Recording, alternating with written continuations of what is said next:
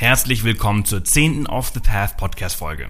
Seit über zehn Wochen veröffentliche ich jetzt jeden Dienstag Geschichten und Interviews mit interessanten Persönlichkeiten rund ums Reisen. Wenn ihr kurz eine Minute Zeit habt, dann freue ich mich mega über eine Bewertung des Podcasts auf iTunes. Für mich als kleiner Podcaster ist das sehr wichtig. Heute freue ich mich aber auch auf das folgende Gespräch mit Leonie, die drei Jahre in Australien gelebt hat und für den Work-and-Travel-Anbieter und dem Sponsor dieser Folge, Step In, das Farmarbeitsprogramm im Outback vor Ort betreut hat. Sehr interessant, wie das Leben im Outback so ist, was du dort verdienen kannst und das Programm genau abläuft. Hätte ich mein Work-and-Travel-Visum nicht schon 2008 verbraucht, würde ich mich glatt nochmal nach Australien aufmachen.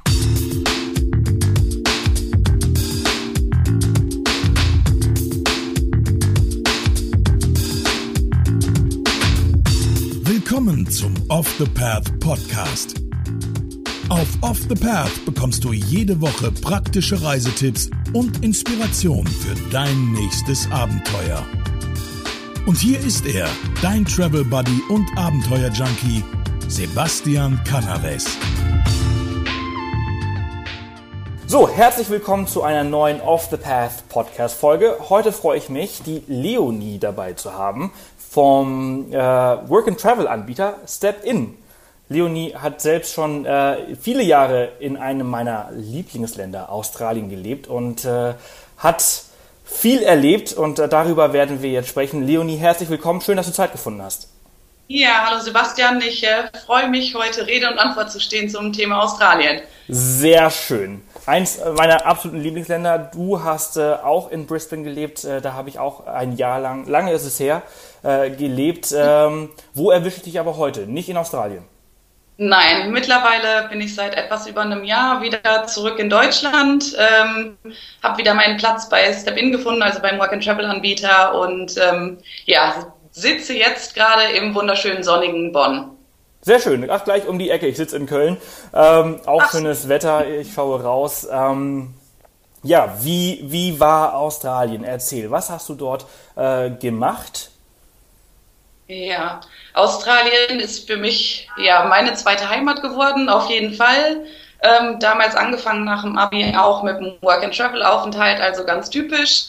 Ähm, als Step-In-Teilnehmer damals dann das erste Mal nach Australien gestartet und ähm, habe dann einige Jahre bei Step-In gearbeitet, aber halt gemerkt, dass mein Herz einfach an Australien hängt und ich nochmal dahin zurück muss und ja, habe dann irgendwann Wohnung aufgegeben, Job aufgegeben und gesagt, es geht wieder ans andere Ende der Welt ähm, und bin dann erstmal rüber nach Brisbane, habe für ein Jahr da studiert, danach noch zwischenzeitlich ein bisschen auf With Sundays gearbeitet und danach hat es mich dann ins Outback in Australien verschlagen. Also war also Liebe auf den ersten Blick. Also du warst also einmal als Work and Travel und es hat dir so gut gefallen, dass du nochmal zurück bist. Richtig, genau. Also ich war zum Urlaub machen, zwischenzeitlich nach dem Work and Travel auch noch ein paar Mal da, aber habe dann gesagt, nur ein paar Wochen Urlaub reichen nicht, ich muss noch mal für längere Zeit rüber und da kam das Studium dann gerade recht. Sehr cool. Und hast du dann äh, die ganze Zeit, äh, was, was, was für Art Arbeit hast du dann in Australien so absolviert? Ähm, also während des Studiums durfte ich ja nur so Nebenjobs ausüben und habe da, mein bester Job fand ich eigentlich war ähm, als Dogwalker und Petsitter. Also bin dann tagtäglich irgendwie mit unterschiedlichen Hunden durch die Gegend spaziert, habe mit denen gespielt, mit Katzen gespielt. Und ähm, das war so mein Job während des Studiums. Und und ähm, nachher auf den Wet Sundays habe ich ausgeholfen in einem wunderschönen Resort. Äh, Wet Sunday Islands sind halt auch Nummer eins der äh, Top-Spots in Australien, würde ich mal sagen. Und habe da so an der Rezeption mitgeholfen. Und ja, wie gesagt, danach ging es für mich ins Outback ähm, wo ich bei dem, unserem Farmarbeitsprogramm, was wir halt auch über Step-In anbieten, dann ähm, ja bei den Partnern angefangen habe, ganz klein erstmal würde ich fast sagen, als Köchin für die Backpacker und als sogenannte Hausmother wurde ich da so schön genannt, obwohl ich so die typischste äh, oder untypischste Hausfrau, sage ich mal, bin. Aber ja, habe damit dann erstmal angefangen, da dann zu arbeiten.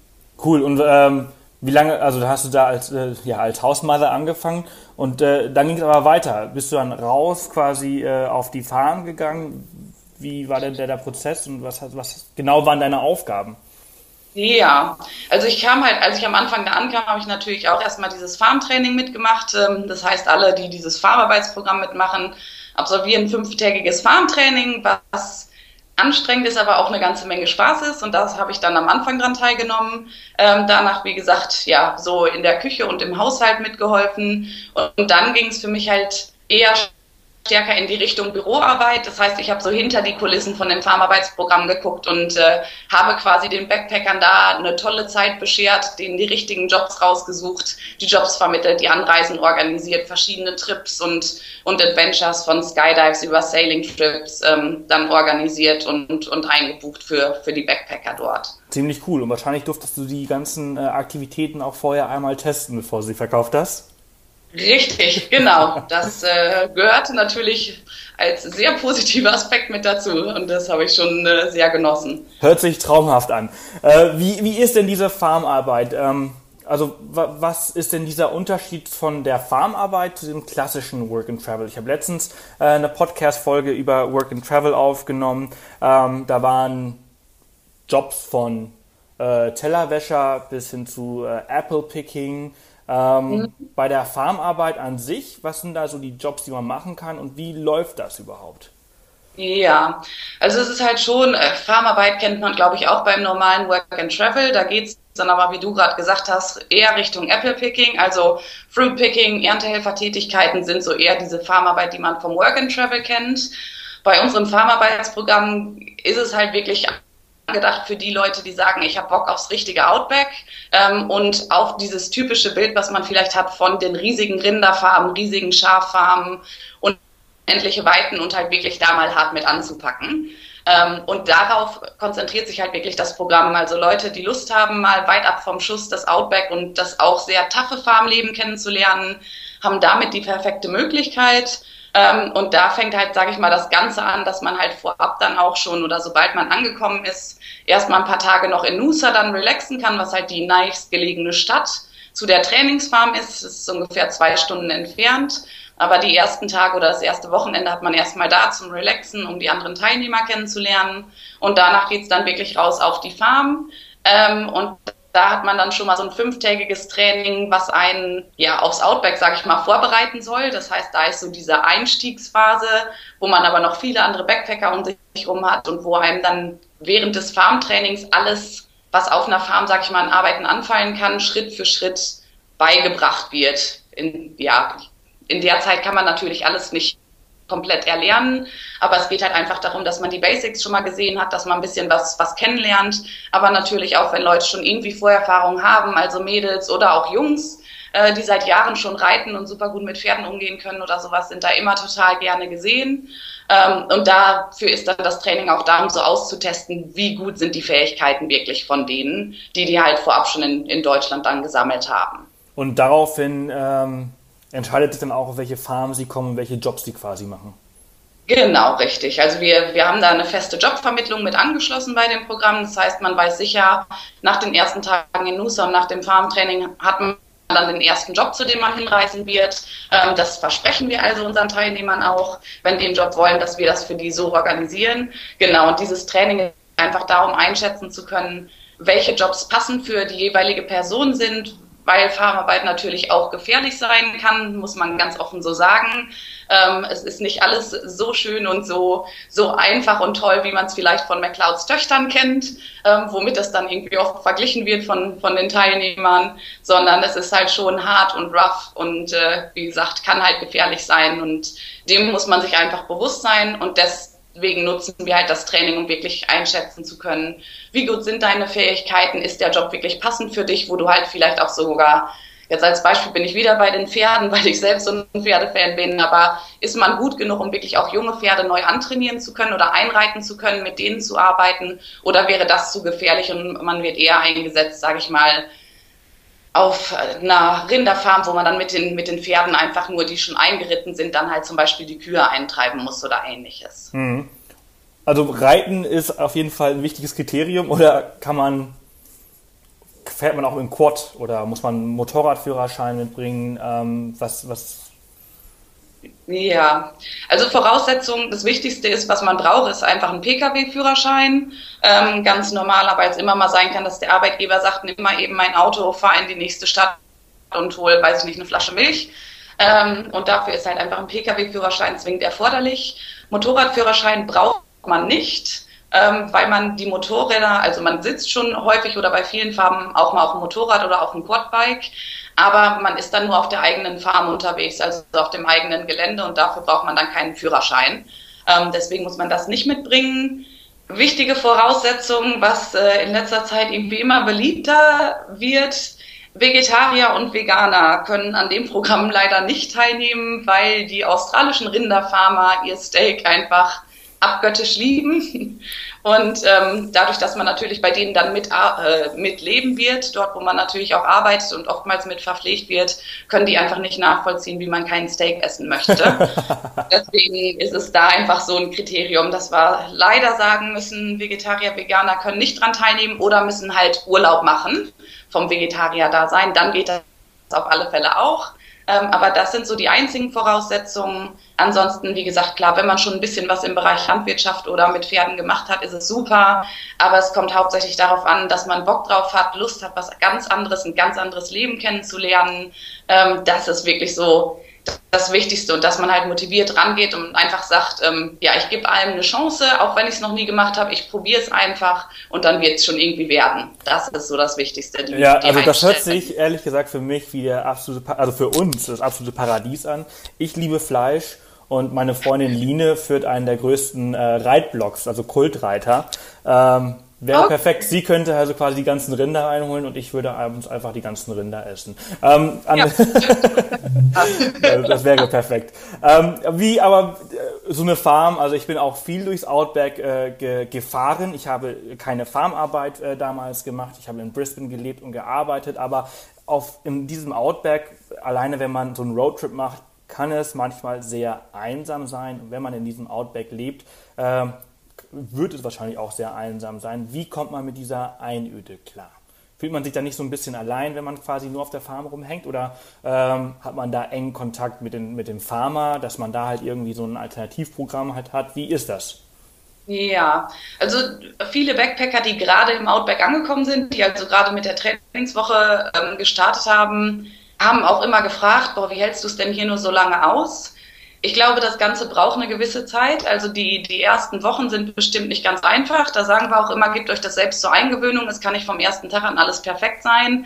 Gerade wenn man kein Handyempfang hat und es gewohnt ist, zehnmal täglich oder 20 oder auch 50 Mal täglich, sag ich mal, auf dem Handy eben Facebook zu checken und ein Status-Update zu senden, das geht da leider nicht, ähm, muss man auch ganz klar so sagen. Und es ist halt schon eine Gewöhnungssache. Ähm, gleichzeitig, ja, hat es aber bei mir ein paar Wochen gedauert und ich wollte eigentlich nur so zwei, drei Monate im Outback bleiben. Bei mir sind es dann wirklich drei Jahre geworden, weil ich dann in dem Leben angekommen bin und es genossen habe, nicht diesen Stress zu haben, dass man ständig erreichbar sein muss. Ähm, gerade auf den Farmen ist es dann oft so, wenn man irgendwie mal ein bisschen Freizeit hat, dass je nachdem, wie groß die Farmen sind, auf denen man arbeitet, aber entweder macht man teilweise was mit, den, mit der Farmerfamilie irgendwie, dass man Unternehmungen macht, oder die haben halt ein größeres Team an Arbeitern, sei es Deutsche, sei es andere internationale Arbeiter oder auch Australier. Ähm, die machen dann am Wochenende zusammen was und fahren dann irgendwie, keine Ahnung, irgendwie angeln oder fahren zum nächsten Rodeo. Also so typische Country-Events, die man sonst gar nicht kennt und oder nur so aus typischen Western-Filmen irgendwie kennt. Da kann man die wirklich vor Ort noch live erleben und sehen, dass es halt sowas wirklich noch gibt und dass es nicht irgendwie alles schon 50, 60 oder auch 100 Jahre her ist, dass sowas stattgefunden hat. Und das fand ich halt super.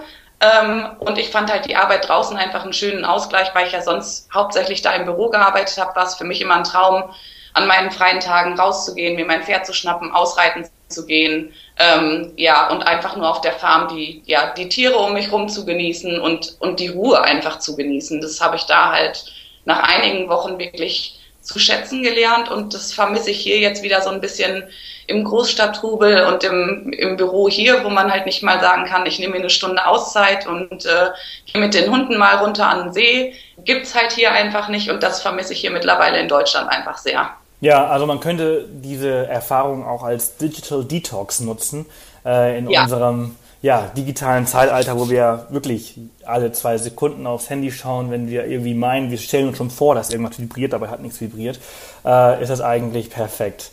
Und ich muss auch sagen, also diese, diese Australier, diese ja, Cowboys, äh, Farmer, die sind zwar äh, sehr strenge Chefs oftmals, aber unglaublich entspannte Menschen. Äh, ja. Und äh, so habe ich sie kennengelernt und so habe ich sie auch lieben gelernt. Äh, es ist einfach eine unglaublich äh, tolle Zeit. Ich habe selbst nicht in, in, in, Queensland, aber in, in Westaustralien eine lange Zeit auf einer Farm verbracht, äh, eher als, als Gast, als Besuch von Freunden, die dort äh, Work and Travel gemacht haben. Und das war einfach eine tolle Zeit. Äh, Stubby, also ein Bierchen äh, beim Lagerfeuer abends zusammen, äh, entsprechende Ausflüge zusammen zum Meer oder zum Fischen. Das ist schon echt extrem cool und auch einzigartig. Ja, auf jeden Fall. Wie, wie schaut es denn aus, ähm, wenn man dann, also ihr sagt ja, äh, also Step-In äh, garantiert ja äh, die, ähm, ähm, den Job danach, nach dieser mhm. Äh, Trainingswoche. Äh, also wird man entsprechend auch zusätzlich bezahlt oder äh, neben den kostenlosen Logis und Essen? Genau, also es ist halt bei, bei allen Farmern so, dass man natürlich auf jeden Fall damit untergebracht wird. Die Verpflegung, sage ich mal, ist in 99 Prozent der Fällen mit drin. Sollte es nicht so sein, hat man dann schon Shoppingmöglichkeiten relativ nah dran und dafür kriegt man dann auch einen höheren Verdienst. Ähm, aber man wird halt schon immer bezahlt als sogenannte Farmhand ähm, vor Ort. Das heißt, der Mindestlohn ist so ein bisschen altersabhängig. Ähm, wenn man noch unter 21 ist, darf man theoretisch einen geringeren Lohn erhalten. Die meisten Farmer achten da aber nicht wirklich drauf und von daher kann man schon auch davon ausgehen, dass man netto ähm, zwischen 300 und 350 Dollar die Woche bekommt. Sprich, es sind so grob, je nach Wechselkurs natürlich, aber schon so um die, würde ich mal sagen, ja 200 bis 250 Euro circa die Woche, die man netto halt noch bekommt. Ähm, also ist es schon ein echt guter Verdienst, weil man da keinerlei Chance hat, während man arbeitet, eigentlich das Geld auszugeben. Und äh, wenn man gerade erst Abi gemacht hat und noch nicht so wirklich verdient hat, dann wird man da, finde ich, auch wenn die Arbeit umso härter ist, aber mit dem Lohn wird man schon ein bisschen verwöhnt und da schaut man sich, wenn man zurückkommt nach Deutschland und ins wahre Arbeitsleben hier eintaucht und Miete und alles zahlen muss, äh, ja, ist das erst nochmal eine gewisse Umstellung. Das glaube ich. Und 1000 Euro im Monat äh, zu verdienen, also ich meine, da draußen im Outback, wie du schon sagtest, kann man das Geld eigentlich sehr schwer ausgeben. Äh, also kann man das äh, schön zur Seite legen, um dann quasi äh, im Nachhinein äh, durch Australien zu reisen und dann hat man auf jeden Fall, kann man sich vieles leisten. Genau, richtig. Also die meisten Jobs sind halt auch so für drei bis vier Monate ungefähr, höchstens halt sechs Monate ab. Also hängt halt zusammen mit dem Working Holiday Visum, dass man nicht länger bei einem Arbeitgeber bleiben darf als sechs Monate. Gleichzeitig will man ja aber auch was vom Land sehen. Und von daher sind die meisten Jobs so für drei, vier Monate. Das heißt, da hat man dann ganz nettes Geld angespart kann sich danach dann erstmal eine Auszeit gönnen, kann sich aber gleichzeitig immer wieder an diese Trainingsfarm wenden, wenn man halt einen nächsten Job haben möchte. Das heißt, man hat nicht nur die einmalige Farmvermittlung, sondern kann halt auch sagen, cool, während meinem Jahr in Australien oder bei neun Monaten oder wie lange man auch immer bleiben möchte, habe ich nicht nur die Möglichkeit, eine Farm kennenzulernen, sondern auch nochmal eine andere Farm, die vielleicht was ganz anderes macht oder wo mein Job ein ganz anderer ist zu sehen und hat dann halt zwei unterschiedliche Eindrücke, plus dann noch das Reisen zwischendurch, um sich so die ganzen typischen Backpacker-Spots auch anzuschauen. Das ist aber echt sehr cool. Also man könnte rein theoretisch, äh, sagen wir mal, drei Monate auf Farm 1 arbeiten. Ähm, mhm. Damit verdient man sich ja, glaube ich, korrigiere mich, wenn ich falsch liege, das Second Year Visa? Genau, richtig. In 99 Prozent der Fällen, richtig. Ne, also man muss mindestens drei Monate bei einem oder allgemein äh, arbeiten. Es ist allgemein, also einfach drei Monate auf Farmen irgendwo gearbeitet haben in Australien. Das heißt, man kann es theoretisch auch stückeln. Ähm, die müssen halt einfach nur in den richtigen Regionen, also in den gewissen Postcodes gelegen sein. Aber wie gesagt, also 99 Prozent der Farmer, mit denen wir da zusammengearbeitet haben, ähm, sind halt auch diese Farmen, die einen fürs zweite Visum qualifizieren. Also sehr cool. Also man könnte, sagen wir mal, drei Monate auf einer Farm arbeiten, in der Zeit halt äh, Geld ansparen, um dann den Rest des Jahres zu verreisen und dann einfach äh, einen zweiten oder dritten Job äh, dranhängen, um noch mehr Geld zu verdienen, wenn das Geld ausgehen sollte. Richtig, genau. Und äh, da seid ihr entsprechend dann auch äh, ja, von Anfang an bis zum Schluss äh, steht ihr da quasi einem zur Seite und empfiehlt quasi weitere Jobs. Richtig, also für ja bis zu zwölf Monate oder für dieses eine Working Holiday Visum hat man immer die Möglichkeit, bei allen Fragen, die man hat, irgendwie äh, sich nochmal an die Kollegen vor Ort zu wenden, an das, an die Trainingsfarm und dann nochmal nachzuhaken. Und ähm, da ist es halt wirklich so, also es ist dann nicht so, dass man da anruft und sagt, ich hätte ganz gern oder bin auf der Suche nach einem neuen Job und man kriegt so mitgeteilt, na ja, versuch's doch mal da oder hier kannst du noch mal gucken oder ruf da mal an, sondern es ist halt wirklich so, dass die Kollegen dann aktiv nach passenden Jobs gucken, dann einem mitteilen, der, der Arbeitgeber zum Beispiel sucht gerade nach jemandem, der wartet nur auf deinen Anruf oder das Arbeitgeber dann direkt darüber bei dem Teilnehmer anrufen ähm, und dann sagen, ich habe hier einen Job für dich, das und das wären deine Aufgaben, dann kann der Backpacker noch seine Fragen stellen und dann halt entscheiden, okay, super, der Job hört sich perfekt an, das ist mein nächstes Outback-Erlebnis, was ich machen möchte ähm, und dann startet man den Job auch und da helfen die Kollegen ansonsten auch wieder bei der, bei der Anreise dahin, weil das ja auch ein bisschen tricky im Outback sein kann. Ähm, oder man kann halt auch sagen, ja, nee, das ist noch nicht so ganz der richtige Job. Äh, eventuell mal gucken, ob jetzt innerhalb des nächsten Tages noch was anderes kommt. Ansonsten hat man den ersten halt immer noch als Alternative auch. Ah, super, also man hat auf jeden Fall mehrere Möglichkeiten. Äh, du hattest ja am Anfang so erwähnt, was die Aufgaben sind, aber für wen ist denn so, ein, ähm, ja, so eine Farmarbeit jetzt wirklich was? Ähm, Hast du da in deiner Zeit, die du dort warst, quasi sowas wie ein Muster äh, gesehen, wer es besonders lange durchhält und wer früh quasi aufhört oder machen die alle weiter? Ähm, gibt's da ja. So Schwierig. Also ich muss sagen, ich wurde häufig überrascht. Äh, wir hatten zwischenzeitlich ganz kleine, zierliche Mädchen da, also irgendwie knappe 1,50 äh, groß und irgendwie nur an die 40 Kilo, wo man so dachte, oh Gott, und ihr draußen auf der Farm, das wird aber was. Und dieses Mädel, da mussten halt so ganz lange Metallplatten, sag ich mal, getragen werden. Die Jungs immer schön zu zweit an einen so eine Platte. Und dann sah man auf einmal dieses kleine Mädel, was sich da alleine so eine Platte geschnappt hat und die von A nach B getragen hat, ohne große Probleme wo das ganze Büro stillschweigend nur gestaunt hat. Also von daher wurde man immer wieder von den Backpackern überrascht. Ähm, wie gesagt, eigentlich sollte man aber so ein bisschen so eine Stehauf-Mentalität haben, weil, wie gesagt, wie du vorhin auch schon meintest, die Pharma können strenge Chefs sein und der Umgangston ist da auch mal ein bisschen härter oder ein bisschen lauter und das sollte man schon irgendwie abkönnen.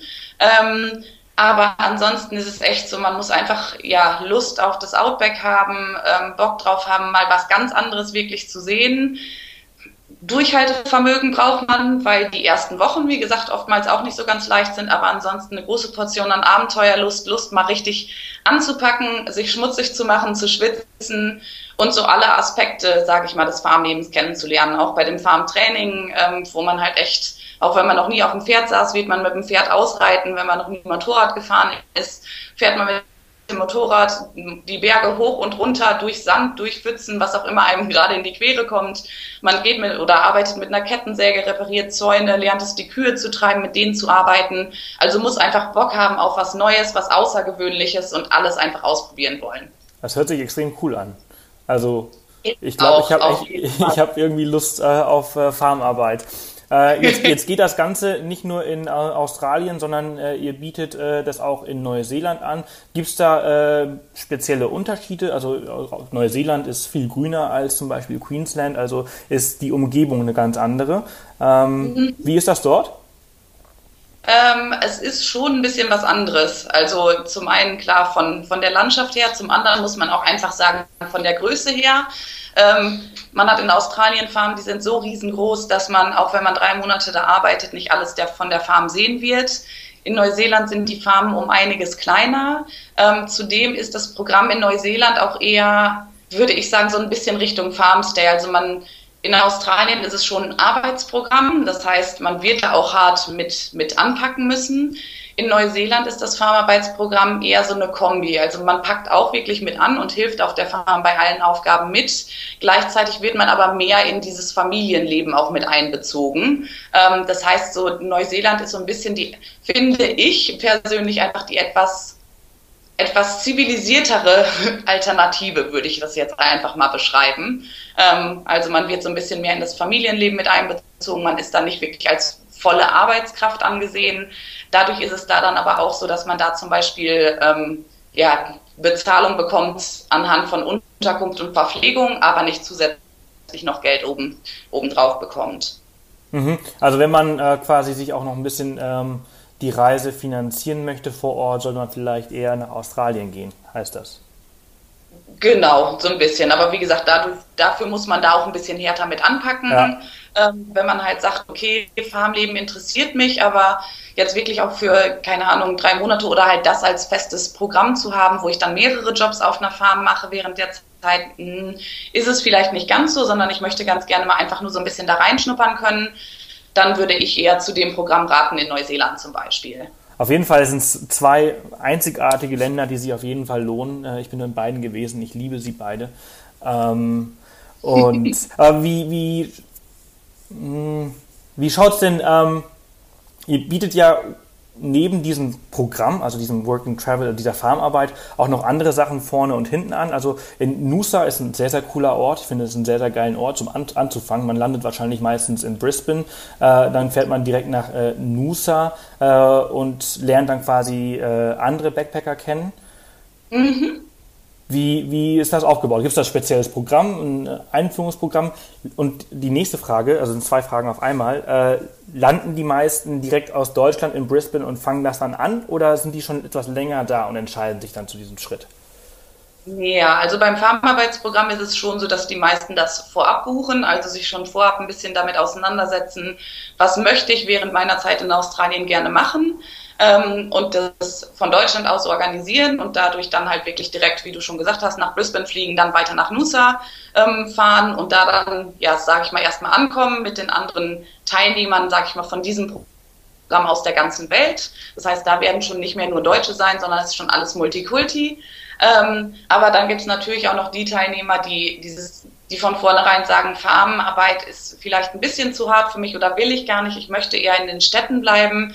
Die sagen dann eher, okay, das richtige Work and Travel ist was für mich, ähm, wo ich dann halt auch Jobs in den, in den Städten mir suchen kann, ähm, mit Unterstützung der, der Partnerbüros, die wir halt fürs Work and Travel vor Ort haben, wo man dann natürlich auch sagen kann, man kann nicht nur in Brisbane starten, sondern wir haben dann auch wieder Startorte in Sydney und auch in Melbourne ähm, als verschiedene Anlaufstellen, dass man auch zwischenzeitlich während des Jahres, sag ich mal, in den Städten wechseln kann natürlich.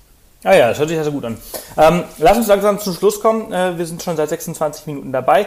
Äh, ich habe noch eine Frage und zwar, wenn ich mich jetzt dazu entscheide, ähm, bei Step in äh, dieses Programm zu machen, also die Farmarbeit in, in mhm. Äh, Queensland oder, oder in, in Neuseeland, ähm, muss ich dann bevor ich das bei euch buche, jetzt schon wissen, wann ich wieder zurückreisen möchte oder äh, kann ich das offen lassen und einfach nur äh, einen One-Way-Flug quasi äh, buchen?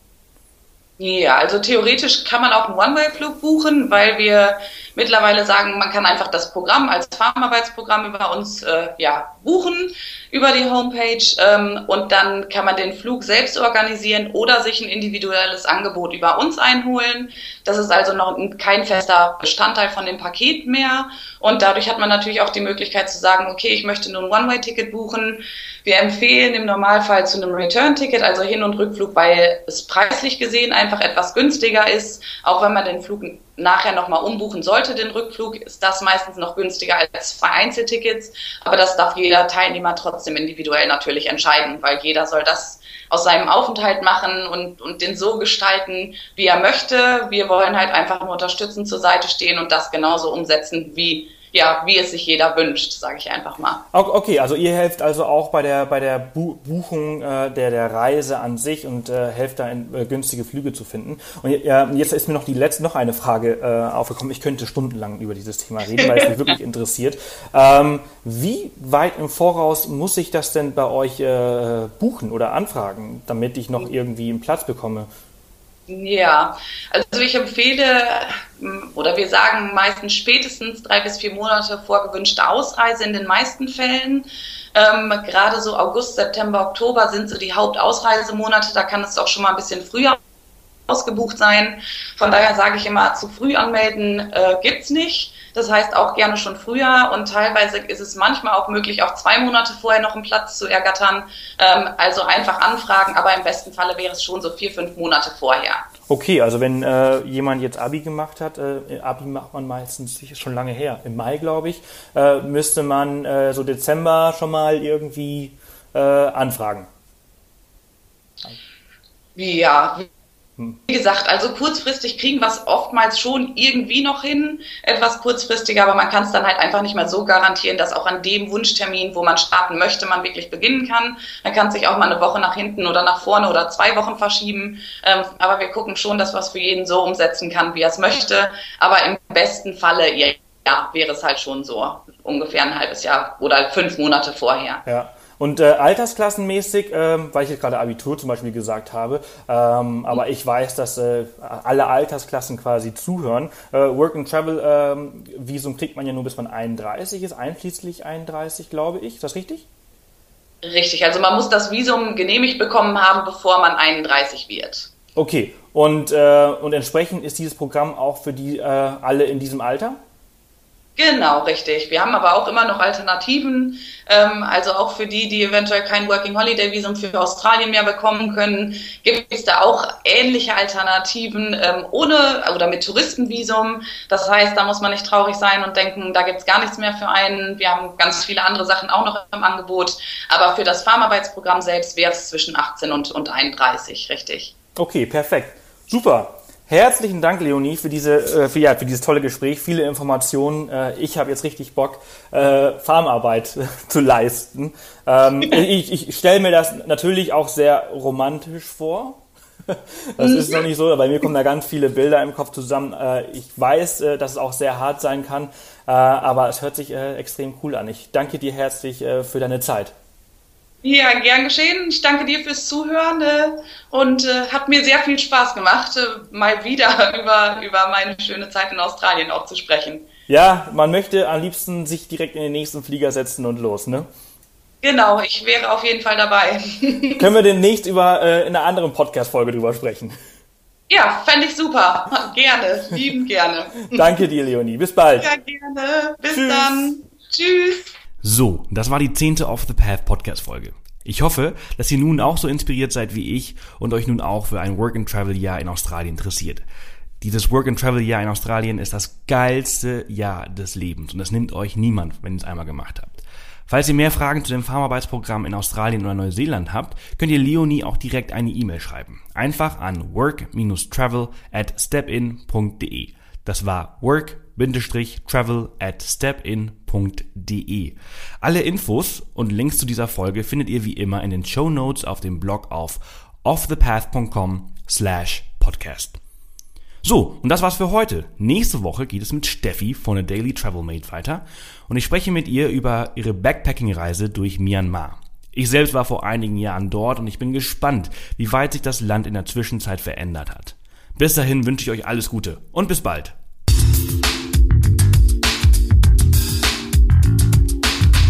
Das war wieder eine Off the Path Podcast Folge. Erzähl auch deinen Freunden von diesem coolen Podcast-Kanal und hinterlasse eine Bewertung auf iTunes. Nächste Woche kommt die nächste spannende Folge. Bis dahin, mach jeden Tag zu deinem Abenteuer.